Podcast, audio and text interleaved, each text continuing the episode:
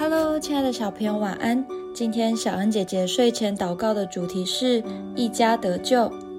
使徒行传十六章二十九到三十三节，禁足叫人拿灯来，就跳进去，战战兢兢地俯伏在保罗、希拉面前，又领他们出来说：“二位先生，我当怎样行才可以得救？”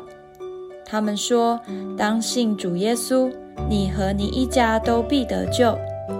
他们就把主的道讲给他和他全家的人听。当夜就在那时候，禁足把他们带去，洗他们的伤。他和属乎他的人立时都受了洗。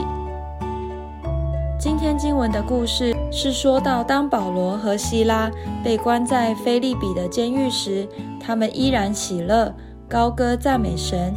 没想到这竟使地大大震动摇晃，甚至监门都打开了，连囚犯的锁链也都掉落。而看守犯人的禁足看到这一切，以为犯人逃跑了，正要拿刀自杀，却被保罗制止。